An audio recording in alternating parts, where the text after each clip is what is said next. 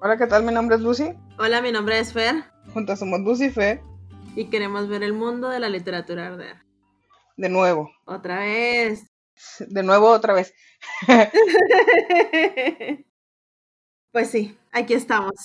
Sí, volvemos para nuestra segunda temporada. Yes. No podemos creerlo. Como siempre decimos, pero es que de verdad no podemos creerlo.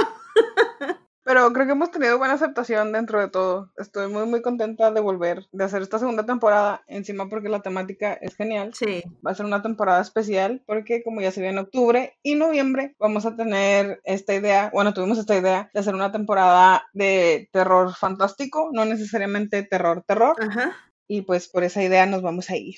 Sí, aparte es genial porque, no sé, al menos eh, en esta época del año el, clima es delicioso, entonces, aquí en mi ciudad el clima es delicioso y soy muy feliz por eso.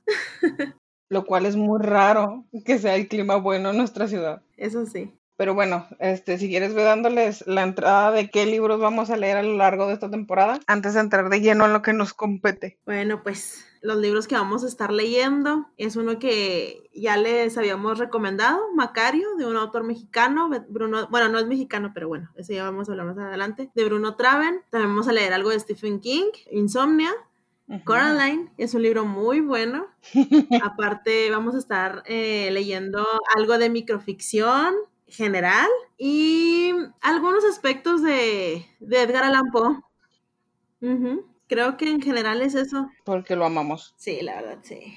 Y como último episodio tenemos ah, algo que es muy nuestro, em, al menos en México y en Latinoamérica. Sé que se celebra en algunas partes, pero creo que pocos lugares tienen la connotación tan alegre que nosotros le damos al Día de Muertos. Así que en el último episodio de esta temporada vamos a hablar de eso, les vamos a explicar más o menos de lo que va, nuestras experiencias al respecto, para que se den una idea de la situación que tenemos acá en México, porque gracias, en serio, gracias, tenemos oyentes de Estados Unidos, de Dinamarca, lo cual me parece muy raro, pero me parece muy genial a la vez. De Australia. Ah, sí, sí, tenemos un montón de gente. De Argentina, tenemos muchos conocidos, incluso argentinos. Gracias a todos por escucharnos. Y pues vamos a darle. Quedamos que vamos a hablar de Macario en este primer episodio del autor Bruno Traven. empápanos con la información de Traven. Bruno Traven. Que es un autor glorioso. Bueno, eh, como ya les mencioné hace un rato, eh, todos creíamos, al menos yo sí creía, que Bruno Traven era un autor mexicano por cómo escribe, por cómo refleja la cultura mexicana, pero pues no,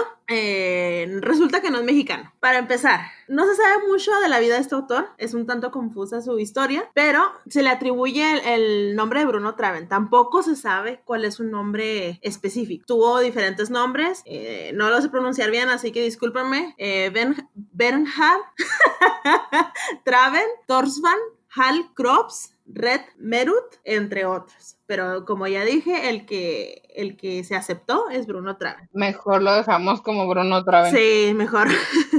Esto es porque tampoco se sabe a ciencia cierta en dónde nació. Algunos dicen que nació en Alemania en 1882, en lo que hoy se conoce como Polonia, y, y otros tantos dicen que pudo haber nacido en Chicago en 1880. Y pues sí, o sea, no se sabe qué onda con este hombre, ¿no? Lo que sí se sabe es que sus primeros libros... Entonces hay mito incluso en su vida. Sí, es un autor eh, misterioso es muy interesante, pero en fin, lo que sí se sabe de Bruno Traven es que publicó sus primeros cuentos y novelas en Alemania y se ha indagado bastante de la vida de este autor, pero los, los datos fieles que existen eh, mencionan que huyó al, en Alemania, a Alemania, debido, perdón, huyó de Alemania debido a que tenía ideas anarquistas, aparte de que está involucrado con la República Soviética y por esta cuestión fue condenado a muerte. Entonces tuvo que huir a México, en donde llegó exiliado, ya bajo el nombre de Bruno Traven, y comienza a escribir novelas en las que habla acerca de la revolución, de la opresión y el mundo de los arraigados y sometidos. Entre esas novelas se encuentran algunas en donde eh, que tienen protagonistas indígenas, otras que también tienen protagonistas blancos y que están ambientadas en Europa, pero siempre se, se narran este tipo de, de, cosas, ¿no? Este tipo de temas como de opresión, eh, revolución. ¿Qué más? Lo importante es que la mayoría de las obras de Trave, no todas,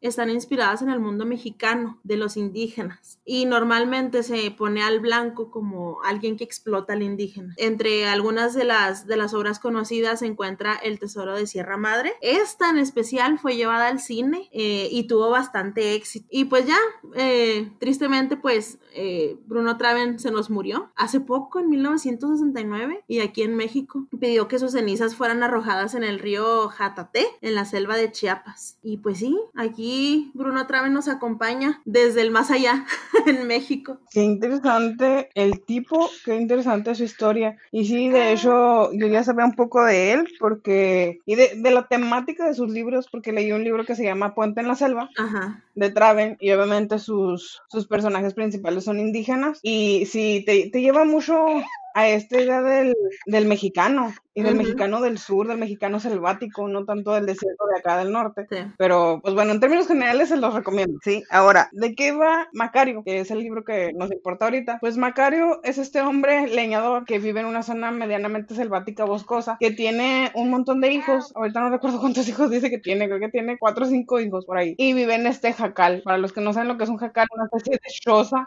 hecha con, con hojas de palma. Y vive en este lugar, ¿no? Así muy miserable, piso de tierra, y no tienen comida, no tienen comida suficiente, pese a que él trabaja todos los días. Dice eh, Macario y dice el libro que mm, Macario solamente tiene un deseo, y ese deseo es poder comerse solo un pollo. Así, y volvemos con los pollos. Primero con, Sí. con García Márquez y ahora con Traven. y, y pues bueno, el asunto es que Ay, qué rico, man. Es que quién no.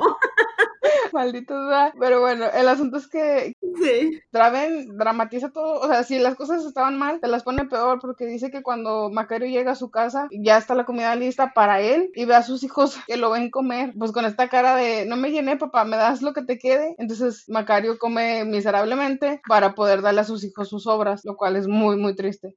Lo relevante o donde viene el, el plot de la, de la historia es cuando la esposa de Macario, quien ha juntado durante tres años todo el esfuerzo de su trabajo propio, porque la señora no crean que vive nada más para los hijos, ella trabaja lavando para las, las vecinas y arreglándoles ropa, remendándoles ropa. Entonces ha juntado durante tres años lo que puede, de centavo a centavo, y por fin, después de todo ese tiempo, pudo comprar un pollo para su marido. Pasa toda la noche cocinándolo y en la mañana se lo da de desayuno y le dice que se lo lleve antes de que los hijos se levanten. Ujú. Macario obviamente agarra el pavo, ni siquiera le agradece a su mujer, ni siquiera piensa en ofrecerle una pata del pavo y echa a correr al bosque y planea este especie de picnic porque se dice, ah, bueno, pues ya que voy a tener el pavo, me voy a echar una siestecita después y me voy a quedar aquí relajándome y todo lo demás. Y justo cuando está por cortarle una pata al pavo, aparece este primer personaje que va vestido, es un charro, un charro vestido de negro con, con espuelas de oro y acabados en plata y una cosa gloriosa, ¿no? A la vista. Y le ofrece, le pide un pedazo de ese pavo, de ese pollo. Y es aquí donde empieza todo lo bueno. Algo que quieras comentar de ese primer personaje porque es muy relevante. Sí, sí, de hecho sí. Eh, a mí me llama la atención una descripción que hace el libro y es que dice que tiene voz metálica. No sé si tú lo, lo llegaste a leer.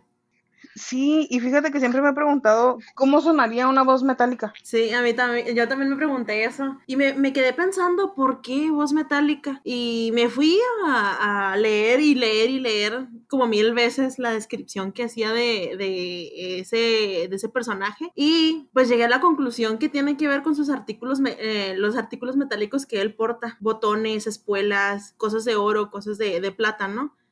Muy bien, el, el, em, después de, que ya Maca- Macario se lo topa a este charro buenazo y todo lo demás, em, resulta que Macario se niega, se niega en redondo y le dice que, pues le dice una serie de frases que ahorita vamos a comentar, porque son muy específicas y dan a conocer quién es el personaje en esta historia. Pero pues la situación no acaba ahí, llega un segundo personaje y este personaje es todo lo contrario al charro, es esta persona humilde que tiene las sandalias pues bien fregadas, em, que va con una especie de túnica, que aquí hay una particularidad, dice que va con una túnica modesta, pero muy limpia. Entonces, igual esta persona le pide que por favor le dé de comer y Macario se niega.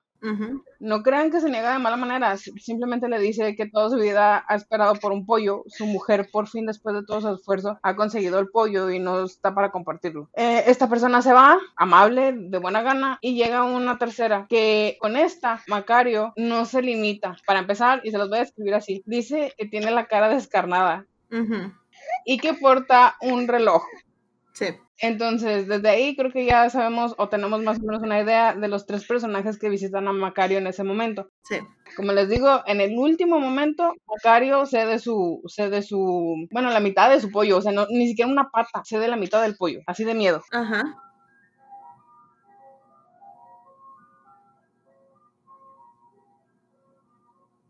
Comprame una nieve. Perdón. Pensé que no se había ido hasta acá. Los ruidos de la calle.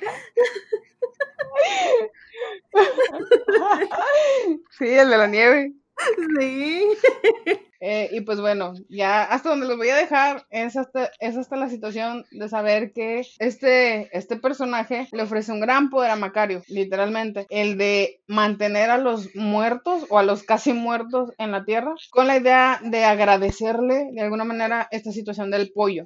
Sí. A partir de aquí vemos a Macario a lo largo de su vida salvando y no salvando personas, porque hay una condición. Si en este caso la persona que lo visita se pone a los pies, creo que a los pies del- de la cama, o sea, de la cama del difunto. Macario no puede salvarlo. Si está en la cabeza, eh, Macario puede- todavía tiene la probabilidad de salvarlo. Entonces, a partir de esto, Macario se vuelve en un doctor buenazo, todo el mundo quiere, quiere estar con él, hasta el día de que se le aparece una persona con poder y le dice, si no salvas a mi hijo, pues tú vas a ocupar su lugar. Ajá. Y es todo de la trama. Y es una cosa genial, tienen que leerlo. Pero bueno, aquí hay algo muy interesante y yo creo que son los tres personajes que se le aparecen a Macario en el bosque. El primero, como ya les, les Ah, claro. comentó Lucy, es un charro. El segundo es un hombre eh, humilde.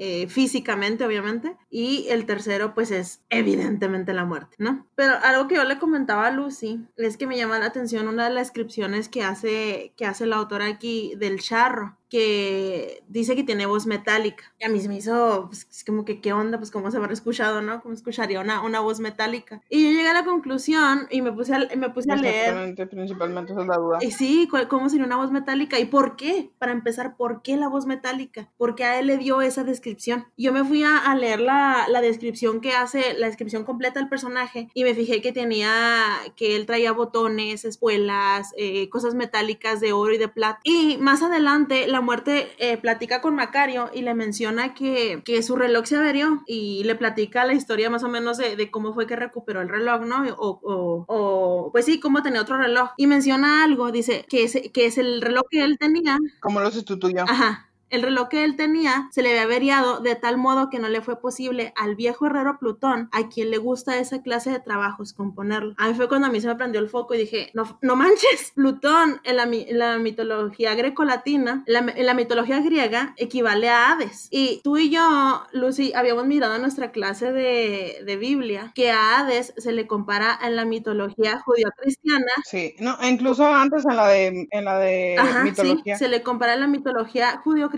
con Satanás, sí, y pues ya vemos que a, que a Macario, Sí. que a, perdón, que al charro, obviamente Macario lo, lo relaciona con el demonio, o sea, con Satanás, pero aquí lo importante es que Hades es, es dueño de todos los minerales y de todo lo que hay debajo de la tierra, todo lo metálico que porta el charro. Ujú. Es lo que a mí me llamó la atención y, y fue como lo relacioné, Sí. por eso la voz metálica. Sí, claro, claro. Y, pero también hay una situación, bueno, al menos yo cuando leí por primera vez, y te estoy hablando de hace tres años, esto de, de la voz metálica, y dije, pues de ser amigo de Terminator, no sé.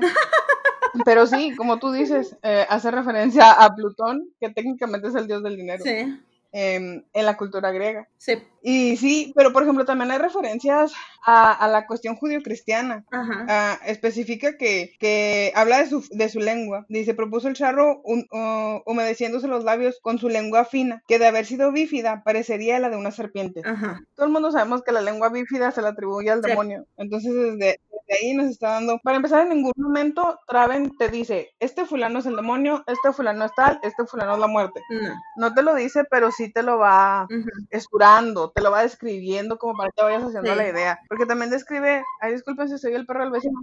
Este, también describe el, eh, también describe la, la barba de Shivo, la maldita barba de Shivo Ajá. que se va tocando este tipo. Sí. Sí, y otra cosa que también menciona, que dice que, que este personaje se puede, puede tomar la forma que quiera, o sea, como lo describe, como se describe en la Biblia Satanás, ¿no? O sea, en las apariencias. Y si se fijan, pues este, este personaje, el charro, pues va vestido muy bien, conforme a las apariencias. Sí, además de que luego también, em, ah, porque el charro es este tipo que intenta convencer a, a, a dale, a, Macario, no crean que es así como que, ah, bueno, pues te dejo irte con el pavo. Em, le dice que, pues le dice que le da todo, ¿no? Le dice que le va a dar las espuelas de plata y, Macario le dice que no los necesita porque no tiene caballo. Le dice que le puede dar parte de, de sus botones de oro. Macario le dice que no, no lo cree conveniente porque lo pueden arrestar y lo pueden acusar de robo y luego le van a cortar una mano y ya se quiere ver él como leñador con una sola mano, que va a hacer de su vida, ¿no? Esta persona, esta persona le también le dice que, que es capaz de darle todo el bosque, si es lo que, lo que Macario quiere, pero ahí hay una situación, Macario le dice, y cito textualmente, dice, estos bosques no son tuyos, pertenecen al Señor, o sea, literalmente le está diciendo que no te hagas pato por más que tú creas que lo que hay aquí en la tierra es tuyo, no es tuyo. Exactamente. Sigue siendo de Dios. Entonces te da esta, esta idea judío-cristiana que también pasa ya casi al final cuando lo rechaza. Dice, y ahora vuelvas al infierno de donde vino y déjeme gozar en paz de mi comida solemne. Literal, lo está mandando al infierno porque Macario sabe que se trata del demonio. No es, no es así como que para alguien que uno pensaría que es iletrado, el tipo tenía esa intuición de saber quién era quién. Ahora ya pasamos al segundo personaje, que es el, este personaje pues que es humilde, que tiene una túnica, eh, lleva guaraches, tiene un rostro muy sincero y agradable, una barbilla rala. Pues es que e, esto es muy obvio. Se le representa físicamente carente, desprovisto, interiormente humilde, menciona literalmente todo, que tiene todas las bondades del cielo y la tierra. Pues, ¿con quién más se le puede comparar más que con Jesús el de la Biblia? Que más adelante también menciona, ¿no? Que es nuestro Señor, así le dice. Sí, esa parte del cielo y de la tierra lo cito tal cual. Dice, en sus pupilas brillaba un pequeño sol dorado, algo como una abertura que lo invitase a uno a asomarse por ella al cielo y contemplar a Dios en toda su gloria. O sea, literal, este tipo tenía herencia de Dios. Es lo que te está diciendo Traven ahí. Sí, pues creo que este personaje de mucho que hablar, creo que es el que más, más claro queda. Eh, y pues el que no se tiene mucho que decir porque pues es que te lo dice tal cual. Y yo creo que todos nos, o sea, lo, al menos la mayoría de las personas lo, lo, identificamos porque pues al menos aquí en México hemos crecido con, con esa ideología, ¿no? La, nos han criado ya sea en el catolicismo o en el cristianismo, pero, pero pues es, es fácil de, de, identificarlo por eso mismo. A este respecto yo tengo una duda, a ver qué piensas tú. Ajá. ¿Qué crees que pensaba Macario en ese momento? Porque él le dio la mitad del pollo sin rechistar, pese a que no le estaba pidiendo la mitad, nada más le pidió un ala a la muerte. Pero a Jesús se lo negó, siendo que, que él le dijo, yo sé que tú puedes desterrarme del cielo, pero te voy a decir que no. ¿Por qué crees que lo hizo? O sea, ¿tú crees de verdad que apeló a esa bondad de Jesús? ¿O crees que, no sé, porque a mí, a mí la muerte me parecería más neutral, ¿no? No es tan buena como Jesús, pero tampoco es tan mala como el demonio. Entonces, ¿por qué temerle más a la muerte? Porque este era tu fin inminente y querías sobornarla con medio pollo o cómo? Pues mira, Macario es muy listo, da, da unas respuestas bien, ¿cómo decirlo? Como, no sé, muy listo, es muy listo pues para responder. Y, y más adelante menciona que... Bien pensada la respuesta. Sí, exactamente. Más adelante menciona que, que él como que pensó, dijo, no, pues es que este men eh, es, es hijo de uno que puede darle todo. O sea, ¿para qué le doy yo, yo un pedazo de ala humillándolo de esa manera cuando él pudiera tener todos los pavos que quisiera en su vida? Entonces, como, ¿cómo te diré? O sea, más, más bien es, no, no, no voy a darle eso porque lo voy a humillar, lo voy a, lo voy a hacer menos de lo que es, a lo que yo entendí y lo que él menciona. Entonces, más que miedo fue respeto. Exactamente, fue por respeto. Mm, fíjate que no lo he visto desde esa, desde esa, perspectiva, pero creo que tienes razón. Sí, quizá fue más, más respeto que miedo. Ajá. Y a la muerte le dio la mitad del pavo, pues para entretenerlo un rato. Ahora sí que para comprar tiempo, compró tiempo con medio pavo, bueno, con medio pollo, ni siquiera medio pavo, fue un pollo, un pollo es más pequeño que un pavo. Entonces, imagínate, imagínate esa situación de, de que con medio pollo te sobornen. Sí.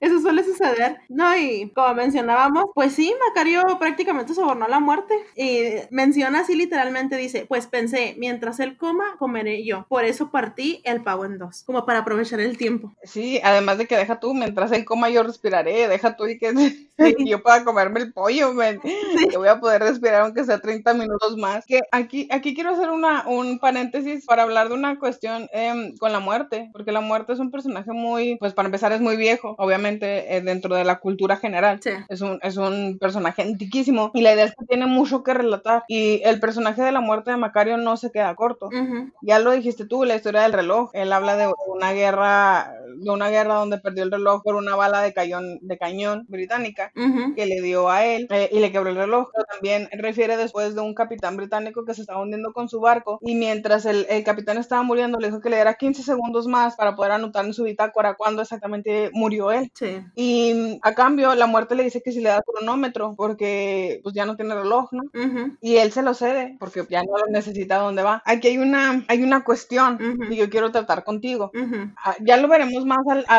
al final de, de la sesión, pero te lo voy a dejar así para que me lo contestes después. Ahorita no. Eh, la muerte aclara que ella quiso hacerle como más llevadera esta transición a, a su final, al señor del barco.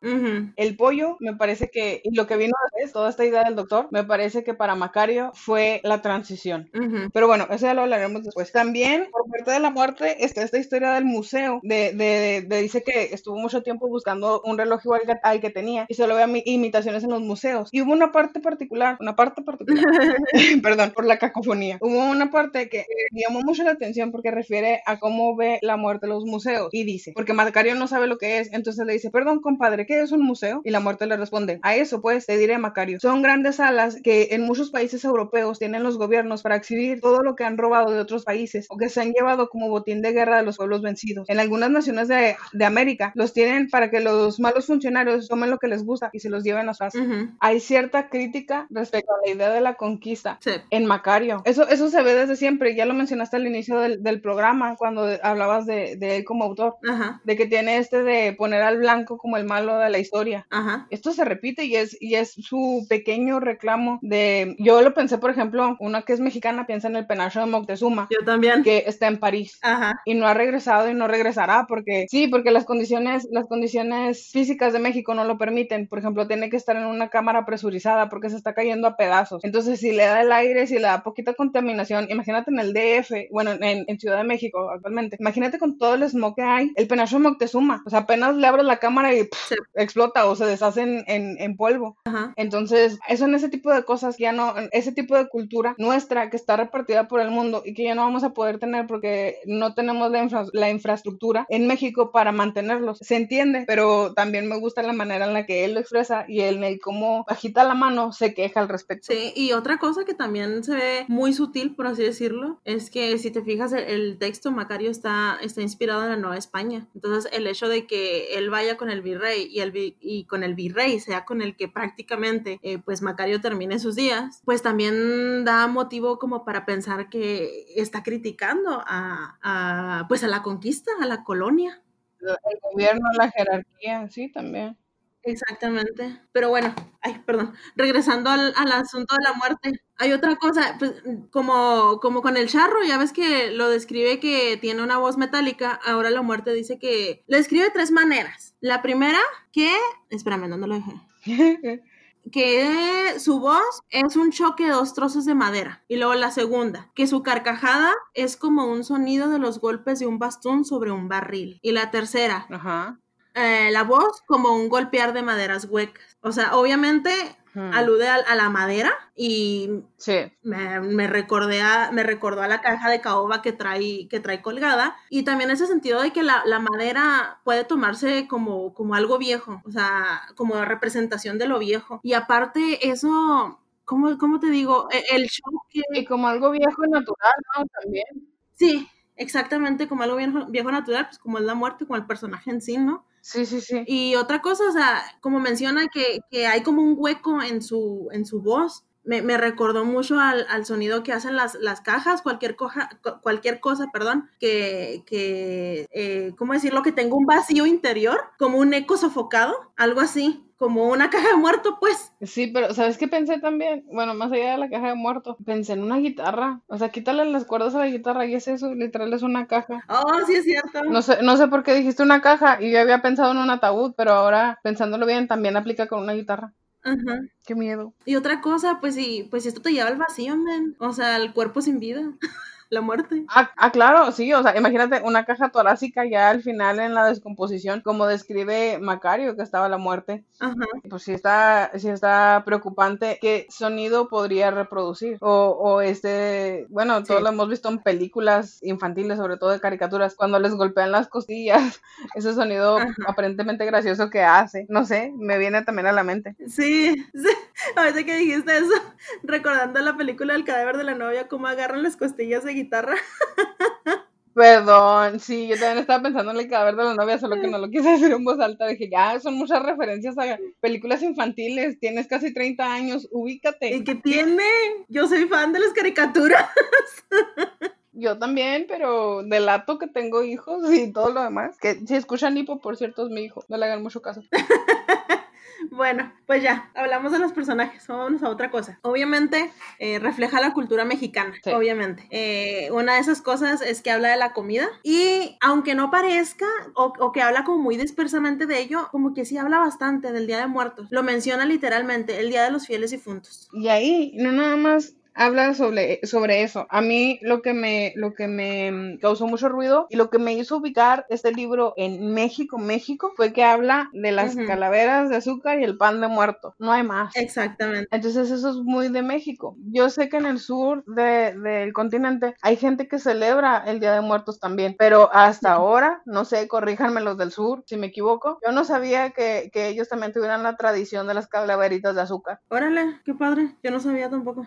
Sí, entonces eso, eso es algo que, que deja pensando. Pero sí, te digo, refiere de nuevo a México porque lo poco que se sabe de Traven es que le gustaba mucho nuestro país. ¿Por qué? ¿Quién sabe? Pues sepa, man. pero bueno, sí le gustaba mucho y, como tú dices, menciona las, las calaveritas de azúcar y, y también, ¿no? La, el pan de muerto, creo que lo menciona. Bueno, en algún momento vamos a hablar de eso, pero yo sí quisiera mencionar el- todas las referencias del, del Día de Muertos en este libro. Eh, por ejemplo, en la página 15 de mi versión, resume el Día de Muertos. Por ejemplo, dice literalmente, cuando la muerte y Macario estaban comiendo el pavo, menciona, comieron juntos y fue aquella una comida alegre, salpicada de flores, de ingenio y de chistes jugosos por parte del huésped, así como de grandes risas y carcajadas por parte del anfitrión. O sea, eso es el Día de Muertos, comes con la muerte, literalmente. Sabes que no lo había pensado y eso que he participado de muchos días de muerto, pero tienes razón, eso, eso es en nuestra cultura el día de muertos, es ir a comer con tus muertos, ir a comer con la muerte y no tenerle miedo, que fue algo que hizo Macario. Y, o sea, y aparte no le tiene miedo, sino que lo trata como un compadre. le dice, oiga, compadre, esto y esto. Eso a mí me encantó. Le dice compadre, sí, sí, se compadrea todo el santo día. Sí, sí, o sea, y, y también en este libro se muestra que, o sea, es que el Día de Muertos es, el mexicano se burla de todo, el mexicano le vale gorro todo, hasta se burla de la muerte. Por eso como que tenemos muy arraigado el Día de Muertos, ¿no? Y, por ejemplo, menciona también cómo es la vida del mexicano. Por ejemplo, en la página 24, espérame tanto, en la página 24 de mi versión, habla de, yo he sido muy feliz a mi modo. Cierto que he sufrido de hambre toda mi vida, pues siempre me he sentido cansado y he tenido que luchar constantemente para mantener a mis hijos. O sea, si se fijan, puras desgracias, pero el mexicano sí siempre, siempre se mantiene feliz y aún en la muerte. Es lo que me encanta de este libro. Refleja por completo nuestra cultura, nuestro modo de pensar encima. Sí, Como bien lo dices, es, es esta cuestión del mexicano de, pues sí, me está yendo muy mal, pero me puede siempre ir peor. sí, exactamente. Y evidentemente también cómo murió Macario. man. O sea, dice, cerró sus ojos mientras una sonrisa de satisfacción apareció en sus labios. Tiene el spoiler. Perdón. Perdón, lo repetiré. Aquí viene el spoiler. Como muere Macario, dice, cerró sus ojos mientras una sonrisa de satisfacción aparecía en sus labios. Como, o sea, el mexicano como ve la muerte, felicidad y aparte como, como representan la muerte, ¿no? La calaca, como pela los dientes. También eso se, se ve. Pero sí, fíjate que no lo, había, no lo había pensado de esa manera, pero bueno, ya que llegamos al spoiler tan pronto, sí, la verdad es que sí, al final, pues obviamente Macario muere, que es la pregunta que yo, que yo te hacía. Ajá. Esta cuestión, ¿tú crees que todo lo que vino después de conocer la muerte es lo que le haya dado la muerte para que él se sintiera mejor, como para que la recibiera? ¿Me explico? Sí, sí te entiendo. Es que, es que si te fijas también en el final, menciona que cuando va la mujer a buscar a, su querido esposo, o sea, la esposa de Macario, va a buscarlo, eh, menciona que, que lo ve sonriendo, que ella pensó que estaba dormido, pero estaba sonriendo como si hubiera soñado algo muy delicioso. O sea, eso, eso también me, queda, me deja pensando en si Macario soñó todo eso. Sí, exactamente. Eso es lo que, eso es lo que pasa. Y yo creo que, yo creo que por eso lo hizo. ¿Me explico? Macario era una persona ignorante, para empezar. Así tal cual tengo que decir, era una persona ignorante, no sabía ni lo que era un museo. Y además de la pregunta del museo, le hace otras preguntas a la muerte, porque tampoco, ah, lo del cronómetro, que le dice, si era un reloj con cronómetro. Y voltea a Macario y le dice, ¿y qué es un cronómetro? Ah, porque tampoco sabe.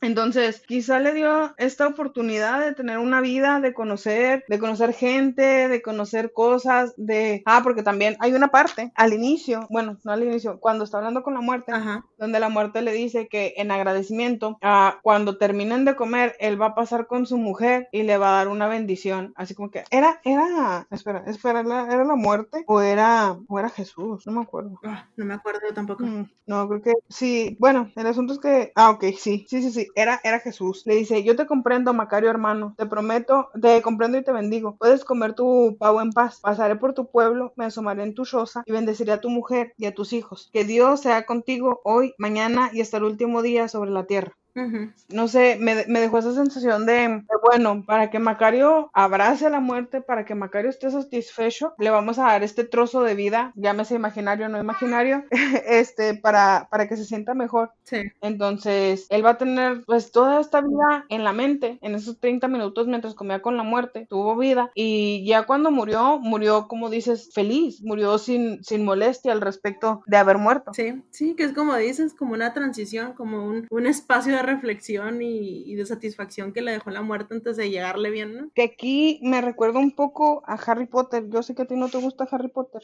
Sorry. Pero lo tengo que mencionar. porque, sí, ya sé, porque en el libro, en el séptimo libro, habla de la fábula de los tres hermanos. Entonces dice que eran tres hermanos, magos obviamente, que se toparon con la muerte cuando iban a cruzar por un río y que la muerte les, les dijo que como lo habían vencido y eran tan buenos en magia, les iba a dar una cosa a cada uno, ¿no? A uno le dio una capa de invisibilidad, a otro le dio una varita, la varita más poderosa del mundo, y al otro le dio una piedra que podía resucitar a los muertos. El asunto es que la muerte se llevó a los dos hermanos al de la capa y al de la varita, perdón, al de la piedra y al de la varita se los lleva primero, porque al final del día, pues son demasiado avariciosos como para estarse en paz, ¿no? Y terminan muertos. Pero el tercero, el de la capa, es más prudente. Entonces se pone la capa para evadir a la misma muerte. Y al final, cuando él ya se siente listo para morir, lo que hace es que se quita la capa, se la da a su hijo y dice que recibe a la muerte como una vieja amiga. Yo, yo tengo esa sensación de que a Macario le dieron toda esta vida para que él hiciera eso, para que él recibiera la muerte como una vieja amiga, sin este problema de oponer resistencia. Nosotros lo hablábamos en una de las clases que tenemos ahora, porque estamos viendo ensayos y uh, estábamos hablando de, de Montaigne, que hace esta referencia a la muerte. ¿Cómo vemos la muerte? ¿Desde qué perspectiva vemos la muerte? ¿A qué grado nos afecta la muerte? Y el tiempo que tenemos aquí. Me parece que va por esa idea. Traben con esto. Sí, sí, sí. Y total, es que, es que sí me parece totalmente. Y sobre todo con lo que mencionábamos, o sea, de, si todo lo que soñó o no Macario es una transición o no, más bien uh, trasladándolo a como piensa Montaigne, eh, sería más bien como un prepararlo para la muerte. No sé qué piensas tú. Por completo prepararlo para la muerte, para que no se sintiera molesto, para que se fuera como se tenía que literal. O sea, ahí está tu vida, aunque sea imaginaria, pongámoslo así, porque al final la idea te deja, eh, lo que te deja el libro es eso. Lo imaginó Macario, lo, sonó, lo soñó Macario, se lo dio de verdad la muerte y al final solamente se lo dio a él y la esposa jamás se enteró. Ese tipo de cosas es lo que se quedan bailando y se te quedan en la cabeza. Sí, este libro te deja pensar un montón, ese tipo de cosas, la neta. Ahora, sobre el final, final final, final. Eh, nosotros hablábamos, uh, hace muchísimo tiempo, en nuestra clase de, métrica y retórica, hablábamos de la organización del texto, que no es fortuita, ¿sí? Que, que, puede ser muy extraño, pero por ejemplo, puede tratarse de una especie de cuento, si lo quieren ver de esa manera, en el que, en el que Macario se, se topa con estos tres amigos, o, o, la fábula simple y sencilla de que su esposa le hizo un pavo después de tanto esfuerzo. ¿Me explico? Nos decía nuestra maestra de aquella época que si nosotros suprimíamos todas las, las, las, las hojas a partir del tercer capítulo hasta el último. Sí, creo que era el último, el penúltimo. no, el último. Íbamos a tener la misma historia, que no iba a variar demasiado, o que podríamos ponerlo como dos historias paralelas. Entonces, la estructura, yo ya se los decía desde la, la, clase, desde la temporada pasada, es el dispositivo, la disposición en la que están puestas las cosas. Y Bruno no lo dejó a la suerte en Macario. No, no o sea, y de hecho puedes ver toda esta aventura de si fue médico eh, y que cuidó a muchos enfermos y se hizo millonario y todo el rollo, lo puedes ver como una mega digresión. Ok, bueno, para los que no saben, una digresión es una manera como de romper el discurso. Introduces en, en el discurso eh, una serie de sucesos que tienen, pueden tener una relación con el, con el discurso principal. En este caso no se sabe si tiene relación o no. O sea, sí tiene relación, pero no se sabe si pasó o no, mejor dicho. Entonces, toda esta parte en donde Macario es médico, en donde Macario progresa y tiene, puede sacar a, a su familia adelante y sana a muchos enfermos cosas por el estilo, es una digresión porque podría romperse el discurso, podría no estar pasando lo que se supone que pasó. Que sabes que esto me recuerda a mi infancia, triste y desolada. No, no se crean. Eh, me recuerda a, yo no lo vi, yo no sé qué tan cierto es y espero no estar dando spoilers a alguien, pero cuando yo era niña estaba esta serie que se llamaba Supercampeones. Entonces se supone que este niño se vuelve el mejor del mundo eh, en fútbol, soccer y de repente sucede que en el último capítulo repito, no sé qué tan cierto sea esto, ¿no? Este está, e, este regresar a la realidad en la que el niño este no tenía piernas y todo se lo imaginó. Básicamente eso es lo que hace Traven con Macari y nos rompe el corazón ahora de adultos. Gracias, buen Traven. Qué triste, man. Bueno, en fin. Pasando a otro tema muy relacionado con el final. Sí. El libro introduce, bueno, más bien Traven introduce una cosa que se llama ironía trágica. ¿Qué es esa cosa y con qué se come? Bueno, es una ironía, obviamente, que va aterrizando. Con pollo se come. y con la muerte a un lado. Pero bueno, en fin. También. Eh, sí, sí, pues sí. Es que no, no se come solo y no se come frío. Sí. bueno, la ironía trágica es, es, un, es un recurso literario que se utiliza para, para aterrizar el final, como un tipo de spoiler, por así decirlo. Pero esto sucede más que nada porque el lector ya más o menos sabe lo que va a pasar. Esto se utilizaba mucho en el, teatro de los siglos de oro. También se puede dar en, en, en literatura, como lo hace Traven. Por ejemplo, en una parte, déjame encontrarlo. en alguna página aquí, en alguna página de mi versión. Ah, que por cierto, eh, una digresión, ahora sí para aplicar lo, lo, que ya aprendimos, eh, es que les habíamos mencionado que este libro no está en PDF en internet y pues les tenemos la noticia de que sí, que sí está. Yo lo leí en internet y si no lo han leído, pues pueden ir a leerlo porque la verdad está muy, muy padre. Pero bueno, volviendo a, lo, a lo que decía. Muy, muy corto. Sí, volviendo a lo que decía de la ironía trágica, se podría tomar como un tipo de spoiler. Por ejemplo, en la página 3 de mi versión, eh, Macario dice, cuando, cuando llega a su casa y, ve que no hay comida y cosas por el estilo, dice, oh Señor, si por lo menos una vez en mi pobre vida pudiera comerme entero un guajolote asado, moriría feliz y descansaría en paz hasta el día del juicio final. O sea, se le cumplió lo que dijo. Comió su pavo y se murió. Eso es la ironía trágica.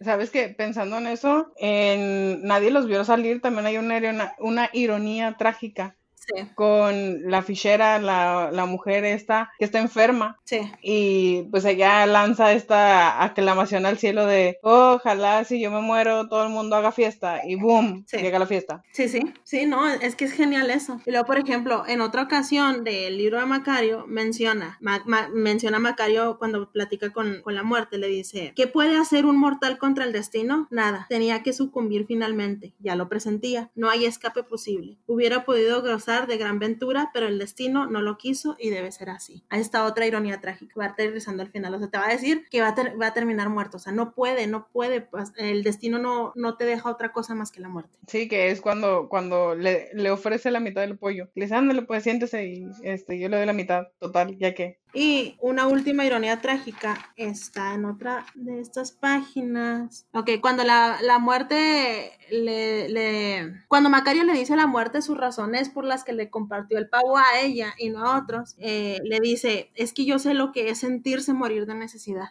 Ahí está otra ironía. Morirse. O sea, morirse. Y obviamente la más, la más obvia y la más lógica, que es cuando se le presenta la muerte, ¿no? Sí. Pero ahí están las ironías trágicas de ese libro, o al menos las que yo pude ver. Sí, o sea, técnicamente el libro entero es una ironía trágica, o Sí, ironía tras ironía trágica. Sí. Pero bueno, Sí, o sea, es que ya el hecho de que se le presenta la muerte del protagonista, te quedas así como que, ah, la fregada. ya valió gorro también que me caí este men. sí, no, fíjate que Macario me da más tristeza que caerme bien. A mí, a mí el personaje que más me cae bien es la muerte, es genial. Sí, la muerte a mí también me cae muy bien. Por ejemplo, en la, en la película de los fantasmas de Scrooge, Ajá. yo, bueno, ya leí el libro, ¿verdad? Pero, pero me gusta mucho la película y cómo está animada. Me gusta mucho la muerte, me gusta cómo la, la retrataron. Se me hace genial y se me hace el mejor de los fantasmas. Es, eh, siempre lo hacen ver un buen personaje, no sé por qué, pero siempre la muerte destaca en, en cualquier tipo de serie, en cualquier tipo de película. Yo, por, eso, por ejemplo, pienso en, en la serie de Supernatural. Ajá, Hicieron un personajazo de la muerte. ajá, La muerte es este hombre cadavérico que va con su bastón, igual que en esta versión, en la versión de Macario también, la muerte lleva siempre un bastón. ajá. Con esta idea de ya es antiquísimo, ¿no? Sí. Pero en, en Supernatural me encanta porque este hombre anciano siempre está comiendo y siempre está comiendo pizza. Eh, Es muy divertido, es muy divertido y es uno de los personajes que más hace pensar en cualquier contexto, en cualquier libro y en cualquier figura que se puedan encontrar. Ajá. Sí, no, la muerte es un, es un genial personaje. Pero bueno, pasando a otras cosas, yo quería mencionar una última cosita que va más, más relacionado con, con eh, el, ¿cómo decirlo? El fin por el que se guiaba eh, Betraven, que es más que nada retratar o poner, o exponer, por así decirlo, eh, la, se me fue la palabra, retratar la, la opresión, ¿no? En la que vivía el, el, el indígena, sobre todo pues Macario. Por ejemplo, esta semana en, en nuestras clases estuvimos mirando eh, cómo se reaccionó el, durante la época de la colonia a la idolatría de los indígenas, que se tomaba como hechicería, cosas fantásticas y así, ¿no? ¿Por qué? Porque pues todo, todo, todas estas costumbres indígenas pues no, no entraban dentro de la, de la norma del, del español. Y aquí en Macario también se retrata. Por ejemplo, el, te- el texto desde un principio menciona eh, la curación con hierbas, que es cuando, cuando creo que el hijo de Macario, ¿no? Es el que se está muriendo. Y todo- todas las personas del pueblo van y, y le dan un montón de remedios caseros, pero pues son hierbas. Todo esto los españoles lo tomaban como hechicería. Pero hay una parte muy importante y es cuando el virrey le habla a Macario y le da dos opciones. Le dice, si me curas a mi, a mi hijo, A mi hijo. Espera, si me curas a mi hijo, te voy a dar un título, ¿no? Así vas, vas a poder ejercer eh, tu, Medicina. tu profesión como médico, todo, todo el rollo, ¿no? Acá, y luego le dijo que le, le daba la cuarta parte de su riqueza, o sea, todo eso valía a su hijo y todo el rollo. Pero bueno, también le dijo, si no me lo curas, dijo que lo iba a entregar al tribunal de la Inquisición bajo el cargo de hechicería y pacto con el diablo y por lo cual iba a ser quemado en público en la Alameda. Aquí es donde te, te llega la pregunta de, bueno, ¿y hasta dónde llega la idolatría o la hechicería? A tu favor la estás utilizando.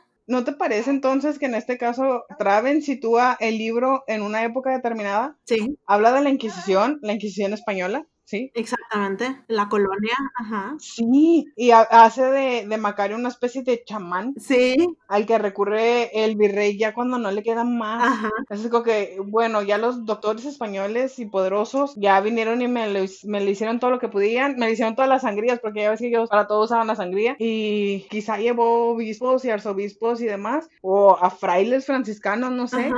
Para que le hicieran oración o los santiguaran o Dios sabe qué. Y su último recurso fue este indio ex leñador llamado Macario, que se convirtió en chamán. Sí, sí, sí, o sea, te digo, va, va totalmente con, con el fin de, de Betraven, de exponer eh, los abusos del- de los blancos hacia los indígenas, pero en este caso en México, en la Nueva España, y eso es genial. Me causó ruido porque yo no lo había situado temporalmente en, en ningún momento. Me explico, para mí era temporal hasta este momento. Sí, no. Sí, también para mí, de hecho, la primera vez que lo leí no me percaté de, de, esto, de estas cosas. Y ya después dije, a ver, yo me acuerdo que le hablaba a un rey o un monarca o algo por el estilo. ¿Que dónde carajos es ese rey? Y que me voy dando cuenta dije, ah, la fregada, pues es aquí. puedo creer. La verdad, sí, es muy- la ironía, o sea, no sé, pero, pero es genial ya cuando te das cuenta y dices, no manches, qué padre, o sea, me sirvió de nuevo releer este libro, no, no lo puedo creer, porque a veces sí, o sea, suele suceder que uno lee un libro, por ejemplo, a mí me pasó con, con el retrato de Dorian Gray también, que en su tiempo lo disfruté y lo disfruté mucho, pero no me percataba de, de todas estas cuestiones de las que hablaba Lord Henry, de la belleza, de los, de los griegos, de filosofía específica, hasta ahora ahora que ya lo, lo releí de nuevo como 500 veces y pues siempre te vas percatando de algo nuevo y pues esto nos sucedió con Macario. Es un libro francamente genial. Ahora, en términos generales, ¿lo recomendarías y por qué? Lo recomiendo por tres cosas. La primera, es un libro muy corto. La segunda, un libro muy sencillo de leer. Y la tercera, creo que puede ser leído por cualquier persona. Obviamente, eh, ya personas, no niños, que ya, ya sepan leer fluido. No sé, tal vez unos 10, 12 años. Y yo creo que a partir de ahí puede ser leído por cualquier persona. Pero sí, fíjate que yo, yo creo que yo se lo recomendaría a muchachos. Me sorprende mucho que, que, lo diga de esa manera, pero sí. Macario es un libro que pese a que se sitúa en una época, es bastante atemporal. Sí. No tiene un lenguaje rebuscado, así que cualquier persona lo puede leer. No hay muchas palabras que necesiten buscar en un diccionario que les interrumpa la lectura. No todo lo contrario. Y, es un libro que se disfruta. Yo ya se los había dicho, es un libro que yo leí en dos horas, en dos horas sin dejar de leer. Ahora imagínense, eh, si se cuenta con tiempo, o sea, un muchacho puede leerlo prácticamente en una semana, bien leído, de una manera bastante cómoda para él y no se va a molestar, me explico. Entonces, a mí me parece que sí, es un libro altamente recomendable para todos en general. Yo creo que, que deberían de leerlo. Sí, la verdad, sí, todos deberían de leer este libro. Es que, es que dejando de lado que es mexicano, ¿no? Es muy buen libro, es muy buen libro, sobre todo por, por esta construcción que, que ya les mencionábamos, de no se sabe si pasó o no. Y aparte que creo recordar que el libro está inspirado también en un, en un cuento de, ¿cómo se llaman? Estas, estas leyendas, no sé si recuerdas tú, Lucy, eh, de tradición oral. No recuerdo en cuál está inspirado, pero yo recuerdo haberlo leído en mitología. Ah, claro. Sí, sí, sí. Yo tampoco, así de, de, forma concreta, no te puedo decir en qué historia estoy inspirado, pero, pero es, es muy genial que Traven lo haya hecho de esa manera. A mí me recuerda, por ejemplo, a los cuentos de los hermanos Grimm, también fueron de tradición oral y, y, llegaron ellos y se sentaron y los, los establecieron de forma escrita. Sí. Entonces sí, sí, creo que, bueno, a mí me encanta. Sí, a mí también me encanta. Es un, es un libro genial y la verdad yo se los recomiendo totalmente. No es difícil, es muy corto, se lee rápido y es genial aparte. Súmele todo eso. Y aparte lo pueden encontrar ya en PDF. Sí, están muy felices. Yo pensé que iba a tardar más en, en, encontrarlo en PDF, lo bueno es que no. Entonces sí, échenle un ojo, intenten leerlo. Ya les dimos el spoiler, ya les dimos el a lo mejor en el que termina, pero créanme que lo que vale la pena es el cómo se llega a ese final. Sí. Y no se van a arrepentir. Es que vale mucho la pena, de verdad, léanlo. Si nosotros les podíamos recomendar un solo libro en esta vida, sería ese. y pues sí, sí, algo más que agregar de este libro, porque creo que ya nos extendimos lo suficiente. No, pues ya, ya la verdad, ya es todo. Sí, y pues por lo demás creo que nada más, no, vaya, solo quedan los anuncios parroquiales. Sí. Eh, como ya les dijimos, nuestra temporada va a tratar sobre historias de terror. Si tienen alguna sugerencia, si quieren que tratemos un cuento particular de algún autor, Uh -huh. Háganoslo saber em, para ponernos a leerlo principalmente. Sí. Y, y pues nada, nada, creo que eso es todo por el episodio de hoy. Sí, hasta aquí. Ay, Dios, Dios santo, una hora con cinco minutos me lleva. Se me pasó, pero rápido. Es que así nos pasa cuando platicamos de libros que amamos. Sí. Y Macario me encanta. Además de que la edición que tengo me la regalaste tú. Estoy muy feliz. Yay. Yo fui Lucy. Y yo fui Fer. Juntos somos Lucy y Fer. Y queremos ver la literatura arder.